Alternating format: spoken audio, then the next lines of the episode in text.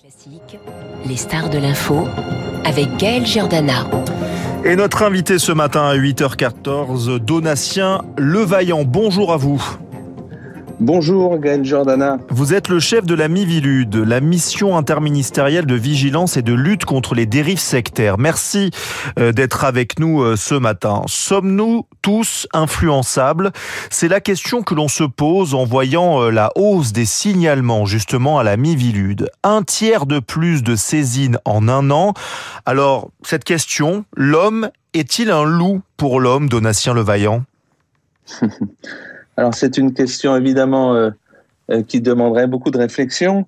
Euh, je crois que c'est Hobbes qui a, qui a dit cela. Il avait dit au début, je crois que l'homme pouvait être un dieu pour l'homme et il pouvait être également un loup pour l'homme. Et c'est peut-être effectivement un, aspect intéressant pour aborder le, le, phénomène des dérives sectaires, puisque l'homme peut être sans doute les deux pour l'homme. Combien de cas vous avez recensés depuis le début de l'année, ou si vous n'avez pas les chiffres, en tout cas depuis un an? Alors depuis euh, depuis le, le, début de l'année, nous sommes sur les, les, mêmes tendances que ceux qui ont été constatés à l'occasion du rapport d'activité 2021, c'est-à-dire qu'on a environ 4000 signalements par an, ce qui représente, comme vous l'avez dit, une augmentation d'un tiers euh, en, en, une année. Et si on regarde les chiffres sur euh, six ans, c'est un doublement du nombre de signalements, c'est-à-dire qu'on est passé de 2000 à 4000 de 2015 à 2021. Vous l'expliquez comment euh, ce constat? Alors, il y a certainement des personnes qui seraient euh, mieux qualifiées que moi pour, pour euh, sonder, si vous voulez, analyser la société française.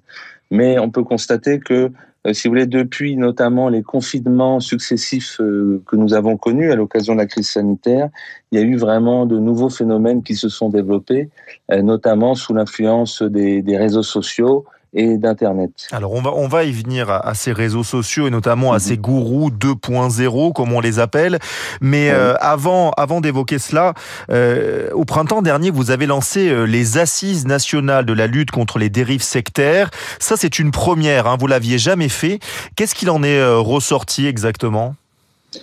Alors c'est une c'est une initiative de la de la secrétaire d'État hein, Sonia Baquès qui est chargée de la la citoyenneté auprès du, ministre de l'Intérieur, qui a décidé de, de lancer, d'organiser ces assises nationales, euh, notamment au constat qui avait été fait à la Mivilude sur cette augmentation de, de comment dire des, des dérives sectaires.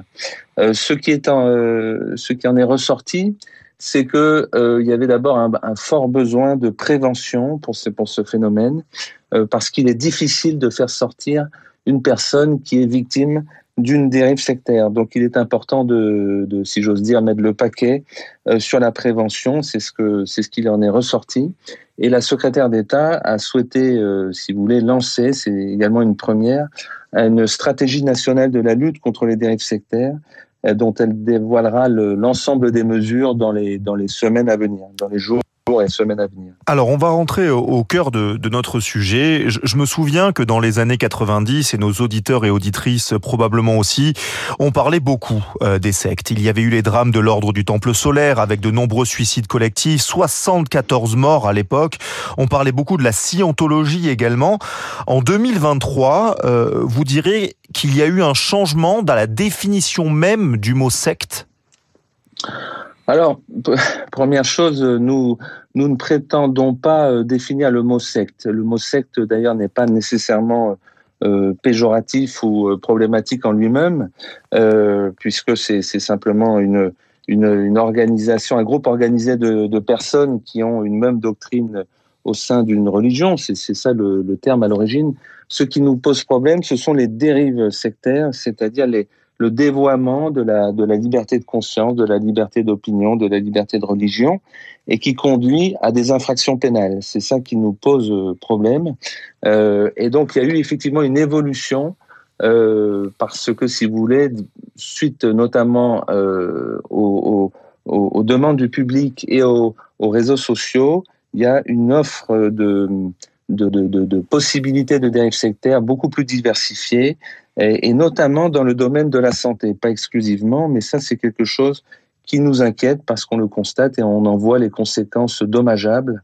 Euh, voilà, je peux vous en toucher un mot, si vous voulez, à ce sujet. Ah, Internet joue, joue un rôle prépondérant dans les dérives de ces gourous, euh, les influenceurs notamment, qui, sous couvert de vous donner des conseils bien-être, finissent par basculer dans de, dans de la manipulation. Vous avez eu de nombreux cas? Alors absolument. En fait, cela correspond, si vous voulez, aussi à une évolution hein, de, des pratiques des Français qui se tournent euh, en matière de, santé de, de, plus en plus vers des non professionnels, euh, voilà, parce qu'ils estiment que finalement ils, ils, en, ils en reçoivent quelque chose. Euh, en soi, si vous voulez, le, le des pratiques paramédicales ne nous posent pas de difficultés. Enfin, nous n'avons pas de, tellement de commentaires à faire là-dessus. Ce qui nous pose problème et ce qui pose beaucoup de problèmes aux médecins, c'est lorsque ces pratiques remettent en cause et conduisent parfois les personnes à abandonner leur traitement médical conventionnel, c'est-à-dire prescrit par des professionnels qui ont été formés euh, et dont les constats peuvent être analysés, etc. Oui, c'est-à-dire ne pas faire de, de, chimiothérapie, par exemple, pour guérir d'un cancer. Mais euh, vous avez des, des armes juridiques pour lutter contre ça? Alors, il y a des, il y a des infractions comme l'exercice illégal de, de la médecine ou de la pharmacie, les pratiques commerciales trompeuses, mais euh, il est vrai que le droit doit être adapté, et c'est la raison pour laquelle, notamment, la, la secrétaire d'État a souhaité que le droit, euh, la secrétaire d'État Sonia Baquès, évolue euh, notamment pour qu'il y ait un délit euh, spécifique hein, dans, le cadre d'un projet de loi, d'un délit spécifique de provocation à l'abandon de soins conventionnels prescrits par des professionnels de santé. Et donc ça, ce serait vraiment une, quelque chose d'utile, si vous voulez, pour lutter contre ce type de phénomène. Pour que, pour que l'on comprenne bien, est-ce que vous voulez mieux encadrer euh, l'ostéopathie, la chiropraxie? Parce que euh, moi, je, suis, je vais voir des, des ostéopathes et, et parfois, euh, c'est vraiment bien. Enfin, je veux dire, euh, est-ce qu'il faut encadrer ce type de, de, de, de, de profession? Alors là, il y a une, c'est une question qui, qui là pour le coup euh, relève du, du ministère de la santé. Euh, nous, on y est associé, on est associé à ces réflexions. Euh, et il y a une vraie, euh, il y a un vrai questionnement sur ces sujets. Euh, c'est-à-dire de, donc vous parlez de l'ostéopathie qui est encadrée dans notre dans notre pays. Il y a un ordre également professionnel qui permet de contrôler les pratiques.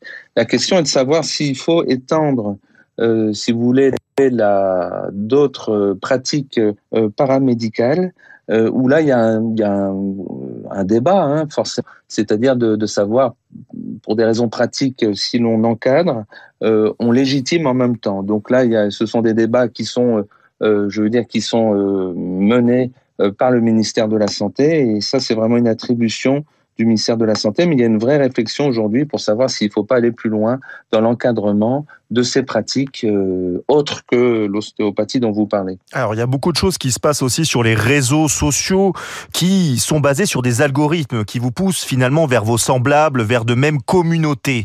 Euh, récemment, X, le nouveau Twitter d'Elon Musk, a décidé de rémunérer des créateurs de contenu sans réellement contrôler ce contenu. Alors, est-ce que selon vous, vous qui êtes chef de la Ça, ça relève de la liberté d'expression ou c'est un danger potentiel de manipulation? Alors dans notre pays, euh, en France, euh, il n'y a pas de liberté absolue. Hein. Il y a des les libertés doivent être conciliées les, unes avec les autres, et euh, la loi française s'applique hein, aux réseaux sociaux, quels qu'ils soient, même s'ils sont étrangers. Nous devons évidemment progresser dans ce domaine-là.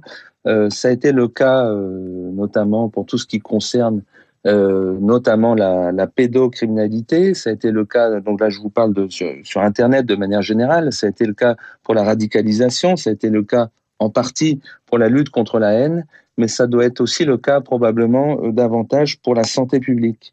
Et donc là, nous avons des, nous avons des choses à faire avec les réseaux sociaux, avec euh, euh Twitter dont vous avez parlé, X maintenant comme euh, hmm. c'est devenu son nom, euh, mais également avec YouTube, etc. Et il y a des choses que nous pouvons faire avec eux. Et c'est vrai qu'il est, il est, il est, il serait légitime, si vous voulez, d'attendre lorsque notamment vous tapez euh, sur un moteur de recherche le nom d'une pratique ou une maladie, cancer par exemple.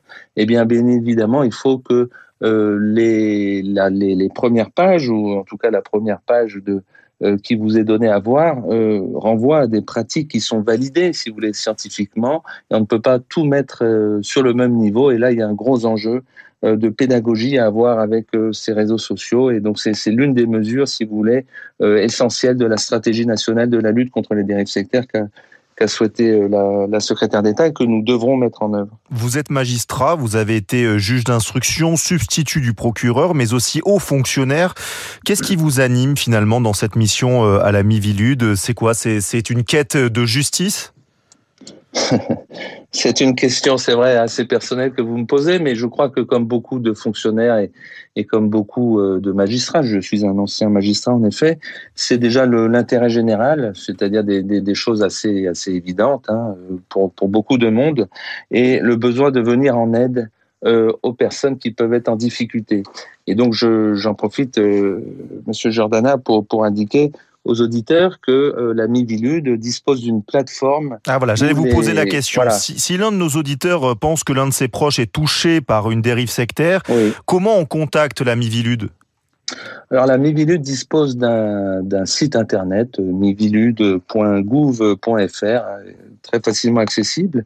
Et il y a donc une, une plateforme où l'on peut s'exprimer ou de, de manière d'ailleurs assez libre hein, euh, sur les, les, difficultés rencontrées. Et ce qui permettra aux conseillers de la Mivilude de faire des liens avec euh, peut-être d'autres phénomènes qui ont été constatés. Et pour informer, ça peut être les, les, membres d'une famille aussi hein, qui peuvent être concernés malheureusement par ce type de phénomène. Parce qu'il faut savoir les dérives sectaires euh, entraînent souvent des ruptures familiales, ce qui sont évidemment, ah euh, ce qui constitue évidemment de, de, mm. grandes souffrances, voilà, pour pour les pour les personnes euh, concernées et en premier chef les, les familles, en tout cas les proches des victimes. Je vous remercie, euh, Donatien euh, Le Vaillant. Vous êtes donc le chef de la MIVILU, de la mission interministérielle de vigilance et de lutte contre les dérives sectaires. Et si euh, nos auditeurs sont intéressés par le sujet, il y a un très bon dossier sur l'ésotérisme qui a été publié dans le magazine L'Express. Il est en kiosque actuellement. Merci à vous. Tout l'été, vous retrouvez les coups de cœur des animateurs de Radio Classique, des conseils culture pour vous permettre de passer un joli mois d'août. Aujourd'hui, c'est Pauline Lambert qui vous livre